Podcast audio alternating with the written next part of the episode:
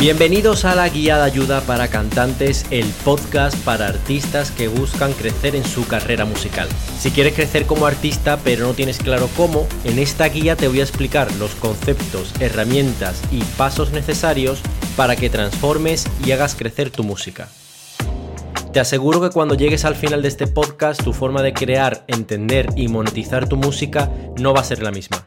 Y recuerda, si estás escuchando este episodio, haz una foto del entorno mostrando el lugar desde donde nos escuchas y etiquétame en Instagram para así poder compartir este momento con el resto de artistas. Y ahora vamos al episodio. Bueno, bienvenidos a este segundo episodio. Seguimos dentro del bloque de la industria musical. Vamos a seguir hablando conceptos eh, claves dentro de la industria musical para que entendáis bien, eh, digamos, todos los conceptos y, entidades o agentes que eh, vais a tener que lidiar con ellos en algún momento u otro dentro de vuestra carrera y también para que sepáis qué hace cada uno y cómo funcionan. En concreto en este episodio vamos a hablar de las diferencias que hay entre editorial musical, discográfica musical y distribuidora musical. Sé que son conceptos que más o menos os suenan, que que muchas veces se confunde entre unos y otros y es, y es verdad que es bastante confuso eh, llegar a entender desde el punto de vista de, artista que te dedicas, eh, que quieres poner tu foco, digamos, que quieres poner tu energía en crear música y en hacer las mejores canciones posibles, eh, tener que ahondar y profundizar y enterarte bien de qué hace cada uno de ellos, pero te aseguro que necesitas saberlo, porque en algún punto u otro te vas a encontrar que vas a tener que firmar contratos con alguna de estas empresas y si no sabes bien a qué se dedican y cuál es su modelo de negocio y cómo funciona, seguramente no llegues a un buen acuerdo y acabes firmando algo que no te interesa. Entonces, arrancamos con el concepto de editorial musical. Pues bien, en el capítulo anterior estuvimos hablando de qué son los derechos de autor y cómo se gestionan, y que son una de las principales fuentes de ingresos que tienen los artistas. Pues bien, una editorial musical es una empresa que se dedica a gestionar estos derechos de autor, a intentar colocar tu música en estos medios tradicionales, como hablábamos, donde se genera ese ingreso por tus derechos y te hacen un reparto de los ingresos que va generando. Aquí es importante conocer el porcentaje que ellos se van a llevar por esta gestión, porque mientras tu canción no genere nada, pues no será un problema, pero en el momento que empiece a salir números, puede que hayas firmado un porcentaje bastante injusto y normalmente estas empresas suelen barrer para casa y llevarse un buen porcentaje de lo que generes. Por otro lado, en el capítulo anterior también hablábamos de royalties y de cómo estos se generaban a través de la venta directa de tu música o a través de los streaming, etc. Pues bien, de la gestión de royalties se encarga la discográfica musical. La discográfica musical no gestiona tus derechos autorales de autor, gestiona tus derechos fonográficos. Y esto que suena un poco a término abstracto, te lo simplifico muy fácil. Los derechos de autor, como hablábamos en el capítulo anterior y te acabo de comentar ahora, son los derechos que se generan por la reproducción en medios tradicionales y son tus derechos como autor, como creador. Y por otro lado está el archivo fonográfico o máster que se crea al grabarte, al producir, etcétera, se genera un archivo, puede ser MP3, WAV, el formato que sea. Y ese archivo se considera un máster fonográfico, es decir, la música que realmente la canción, ¿no? La canción que tú al finalmente creas, exportas y, y esa es tu pista, ¿no? Tu pista donde tú luego compartes con el mundo. Pues bien, la gestión de esa pista se considera la gestión fonográfica de tu canción y ahí están los derechos del máster.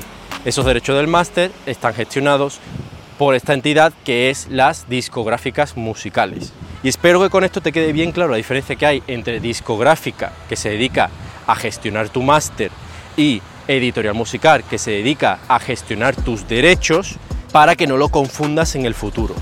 Por otro lado están las distribuidoras digitales. Las distribuidoras digitales se dedican a colocar tu música en todas las plataformas posibles, ya sea para venta o para streaming. Por ponerte un ejemplo, generas tu canción y firmas con una distribuidora discográfica, pues esta distribuidora discográfica colocará tu canción en Spotify, iTunes, es decir, todas las plataformas del momento donde se produzcan royalties. Y a cambio, su modelo de negocio es llevarse un porcentaje también de los royalties que se generan. Así que ahora puedes ver los tres grandes bloques, digamos, que hay dentro de la industria musical en cuanto a entidades de gestión o empresas que gestionan, digamos, tu música. Como puedes ver, cada una de ellas lo hace a cambio de llevarse un porcentaje de tus ingresos, con lo cual el porcentaje que acuerdes con ellos es muy muy importante, porque tendrás que ir descontando el porcentaje que se va a llevar la editorial, el porcentaje que se va a llevar la discográfica y el porcentaje que se va a llevar la distribuidora. Pero antes de que te asustes, quiero contarte que estas tres empresas normalmente están fusionadas en una sola empresa más grande. E, es decir, ellos se encargan de todo. Se dedican a gestionar tus derechos de autor, se dedican a gestionar tus derechos de máster o fonográficos, a gestionar tu distribución, ya sea digital o física. Por eso estas empresas consiguen un mayor control sobre los ingresos que se generan a través de tu canción, porque todo está centralizado en una sola empresa, a pesar de que tengan diferentes departamentos dentro de la empresa que sea, y luego tienen mayor peso dentro de la industria musical, porque tienen más contactos y tienen un mayor catálogo que consiguen también vender de una manera más sencilla ante posibles clientes, compradores o televisiones, etcétera, donde se pueda colocar tu música. Y ahora que tienes claro que existen esas tres empresas y que muchas veces están unidas bajo un solo nombre en diferentes departamentos dentro de esa gran empresa y sabes a qué se dedica y qué gestiona cada uno de estos departamentos, quiero ponerte un ejemplo más para que termines de entenderlo totalmente.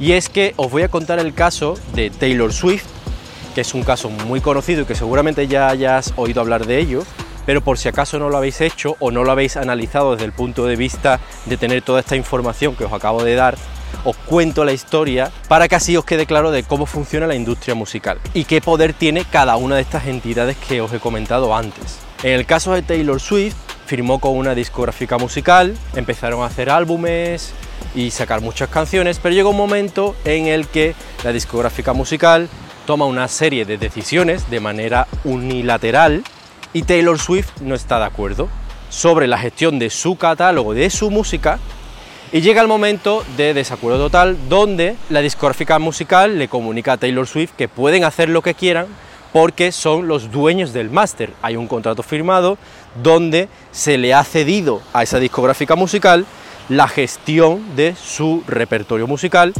y tienen el poder de hacer con ello lo que realmente quieran. Entonces aquí viene lo interesante de este caso. Y es que, como había firmado con esta discográfica musical la cesión de los derechos del fonograma o del máster, es decir, estamos hablando de una compañía discográfica, no de una compañía editorial, Taylor Swift sigue teniendo los derechos autorales, sigue siendo la creadora de su música. Lo que ha cedido son los derechos fonográficos de esos másters que creó. Entonces ella dice, bueno, pues lo que voy a hacer es volver a grabar todos mis discos que he hecho con esta discográfica musical, con la que estoy en desacuerdo, lo voy a volver a regrabar y volveré a generar un máster nuevo. Entonces, al generar un máster nuevo, yo ahora soy la dueña de ese nuevo máster y podré hacer con mi música lo que quiera. Y os cuento este caso para clarificar bien la diferencia que existe entre la parte fonográfica o máster, digamos, de tu canción y la parte autoral o editorial de tu canción. Entonces ahora espero que tengas el mapa completo de cómo funcionan estas empresas dentro de la industria musical y que tengas claro las diferencias y los derechos que se generan al crear tú una canción. Y como todo esto es un poco confuso, complejo, hay porcentajes, hay negociaciones y hablamos de contratos que van a durar años, y que nunca se sabe cuándo tu carrera puede despegar. Si firmaste un mal contrato o no tienes todo bien atado o no firmaste con los colaboradores, con, lo, con el resto del equipo que creó esa canción y empieza a generar dinero, va a ser todo una fuente de problemas que pueden acabar en juicios y en costes muy altos, muy caros e incluso arruinar tu propia carrera musical. Así que si estás escuchando hasta aquí, en este punto, te felicito porque ahora mismo conoces más la industria musical que el 90% de los artistas que te rodean. y ahora mismo al conocer las reglas del juego juegas con ventaja. Bueno, hasta aquí llega este segundo episodio. Sé que es un episodio bastante denso y complejo, pero te pido que si no has entendido algo, vuelvas a reproducir el episodio tantas veces como necesites, porque entender bien cómo funciona la industria musical es clave para poder despegar tu carrera y crecer y mantenerte a lo largo del tiempo como artista.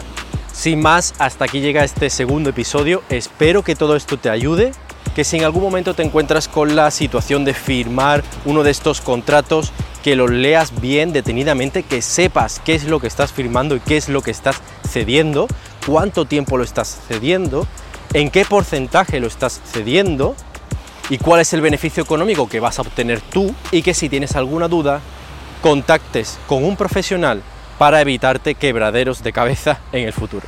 Sin más, nos vemos en el próximo episodio. ¡Chao! Una última cosa antes de dejarte ir y es que si te gusta este contenido y este podcast, te pido que lo compartas con otras personas que les pueda interesar esta temática y que les pueda ayudar este contenido. Y recordate que me sigas en Instagram en arroba orioproducer y te suscribas a recibir esta guía por correo para que así no te pierdas ninguno de los episodios y recibas las ofertas exclusivas que tengo preparado para ti.